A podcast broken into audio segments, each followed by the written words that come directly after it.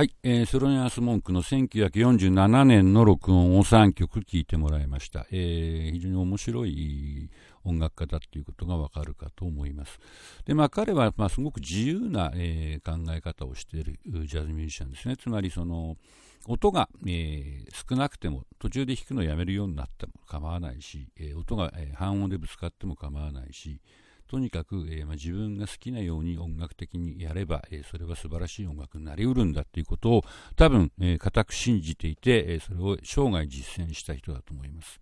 ですので、まあ、彼の音楽っていわゆるフリージャズですね、そのまあ、規制の、えー、枠組みにとらわれないで自由に、えー、ジャズをやろうっていうようなミュージシャンにすごく支持されている部分があって、でですので、まあ、この人も、えー、もう生まれてから100年以上、103年経つわけですけども、いまだに、えー、すごく愛されていて、えーまあ、彼の曲を、えー、演奏するミュージシャンは、えー、だにたくさんたくさんいるわけですね。で、おそらく彼の本音楽の本当の意味みたいのってまだ、えー、語り尽くされてないし、えー、研究され尽くされてないんじゃないかなっていう気がしております。